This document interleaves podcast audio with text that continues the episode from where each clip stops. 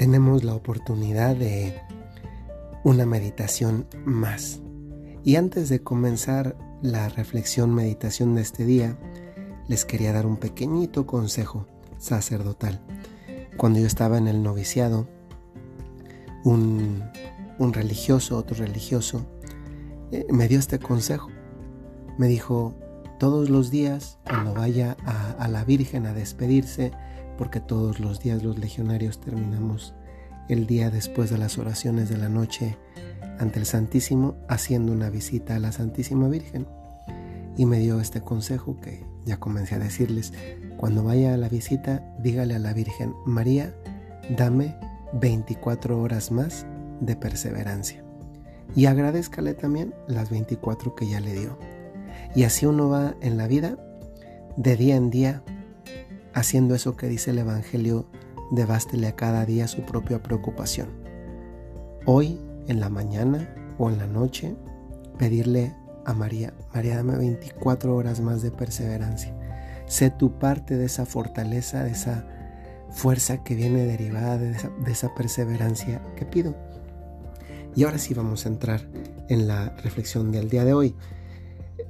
Todos nosotros estamos en relación con más personas eso, eso es un hecho, posiblemente en este tiempo de una forma un poco más limitada, pero siempre en relación con más personas. Y el hecho de estar en relación con más personas, además de que nos hace evidenciar esta dimensión eh, social que tenemos en cuanto ser humanos, no estamos hechos para estar solos, también nos hace ver una, una consecuencia del pecado original en las relaciones. En muchas ocasiones las relaciones llegan a ser eh, conflictivas y otras, si no conflictivas en un grado sumo, llegan a, ser fuente también de, algunos sufrimientos. Y la mayor parte de esos sufrimientos eh, son de lo más ordinario, pues lo que otras personas piensan acerca de nosotros o dicen acerca de nosotros. Eh, vamos a verlo no por, no por cómo lo podemos vivir nosotros, sino vamos a partir de cómo a veces nosotros mismos pensamos algo acerca de los demás. Eh, les invito a que piensen en alguna persona que tal vez han criticado últimamente y que no sea una figura pública, porque las figuras públicas, por ejemplo, los gobernadores, los actores, los actrices, los deportistas, también los obispos son susceptibles de un tipo de crítica en cuanto que son figuras públicas porque sus, su actuar es público y por tanto es susceptible de valoración. Pero no me refiero a eso, me refiero al ámbito de las relaciones entre privados, ¿no? Y como muchas veces nosotros también tendemos a pensar cosas acerca de los otros. Pensamos tal vez sin un conocimiento suficientemente profundo eh, esa persona es de esta manera, esa persona es de esta otra manera. Y nos vamos haciendo impresiones que muchas veces, pues el problema no es que nos las hagamos, el problema es que luego las compartimos y las compartimos y las decimos a otras personas. Y puede ser que justamente ese compartir una impresión que ni siquiera es correcta, tantas veces forme un juicio sobre la persona que yo comencé a pensar, que luego lo transmití y que esa transmisión se masificó y tocó a muchas personas. Y esto nos hace pensar en cómo esto en muchas ocasiones es una fuente de sufrimiento. Y ahora sí vamos a ir a nuestra propia vida, ya no a lo que nosotros podemos pensar de los demás, sino a lo que otros llegan a pensar acerca de nosotros. ¿No es verdad que, que no se siente bien cuando alguien piensa algo de ti y tú te das cuenta que hay por ahí un, un rumor, un pensamiento acerca de ti y que además no es cierto? Esta experiencia Posiblemente no todos la hemos tenido, pero sí podemos adivinar lo que eso supone como, como dolor.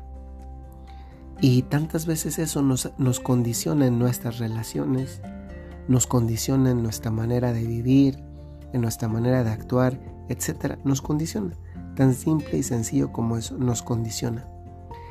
Y lo peor es que eh, como somos seres sociales, queremos eh, que no exista ese juicio acerca de nosotros.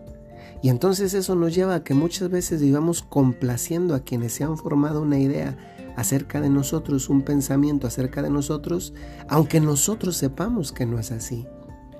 Y vivimos queriendo complacer al otro para que deje de pensar como si esto se tratara, como si esto se tratara de, de darle al otro una satisfacción para que deje de pensar de mí. Al final, el problema, si se dan cuenta, el problema no está en ti, el problema está en, la manera como nos mira el otro y también como miramos nosotros. De ahí la necesidad de pedirle a Dios unos, unos ojos como los de Él, un aprender a mirar como Él mira. Porque no podemos ir por la vida complaciendo personas para quedar bien y que nos, nos abran las puertas de su amistad. Si alguien no te quiere por quien eres, tampoco te va a querer por quien no eres, porque además tú sabes que esa no es no es tu tu manera verdadera de ser. Y es aquí donde entra la frase de este día. Y que dice así: Lo que Dios sabe de ti es infinitamente más importante que lo que otros piensan o dicen de ti. Qué maravilla darnos cuenta hoy con sinceridad que si hay alguien que me conoce, si hay alguien que te conoce completamente, perfectamente, es Dios. Y que siendo Dios, no cualquier persona que un día también se va a morir. Mira, hasta la persona más creída o la persona que efectivamente pudiera ser la más popular, un día va a tener un puesto en el cementerio. Va a tener un puesto y tal vez a un lado del tuyo. Y va a estar tan muerta como tú. Va a estar tan muerto como tú. Y se va a pudrir igual que tú e igual que yo. Y podrá tener la cripta más bella, pero dentro hay tales huesos como los va a ver en la tuya, en la mía y en la de todos. Si de alguien nos debería interesar qué, qué sabe o qué piensa, es Dios. Porque a Dios, ahí sí, aunque actúe, no le puedo engañar. Y es que Él es mi creador, mi hacedor y quien me ama, no obstante todas mis limitaciones. Es más, no obstante todos los defectos, que incluso las personas no saben que tengo y que yo sí sé que tengo y que Dios sí sabe que tengo.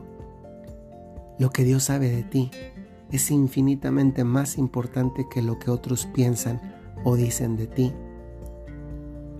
¿Qué más da lo que diga otra persona si además en muchos casos ni siquiera es verdad? ¿Cómo podemos vivir mortificados por algo que dice alguien y que además ni es verdad. Si llegase a ser algo tan grave, para eso existe la, la justicia y se le puede demandar. Pero si no es grave, yo creo que cuando una persona habla de otros, habla en definitiva de sí misma, de quién es esa persona y por tanto se refleja ante los demás. Tú preocúpate porque Dios piense de ti lo que estás llamado o llamada a ser, lo que Dios piense de ti, porque eso es infinitamente más importante, más relevante y fuente de una gran alegría, de una gran paz, de una gran satisfacción, de una gran pues de una gran plenitud existencial, porque te reconoces, te reconoces maravillosamente, maravillosamente amado por quien eres, porque estás, por quien estás llamado a ser, y no por, y no por eh, darle eh, gusto a personas que están también llamadas a crecer en perfección como tú y como yo. Dios es el único al que tenemos que darle gusto. Y si hoy eso te queda claro, eso también se convierte en materia de tu propia meditación. Eh, y la meditación consiste hoy en decirle al Señor, Señor, ayúdame a valorarme.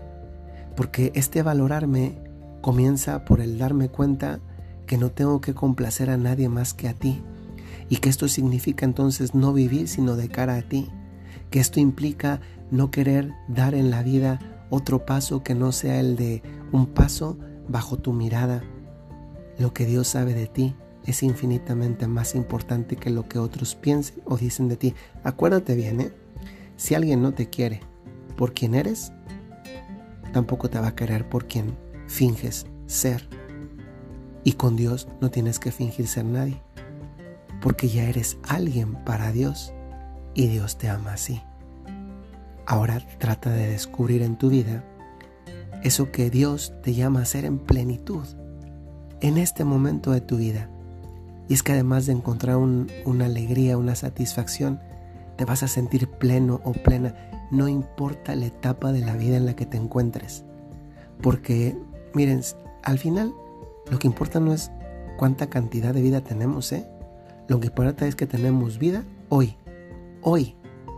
Y hoy es un día en el que te debe de interesar que tú cuentas para Dios. Y esto no es motivacional, esto es la verdad.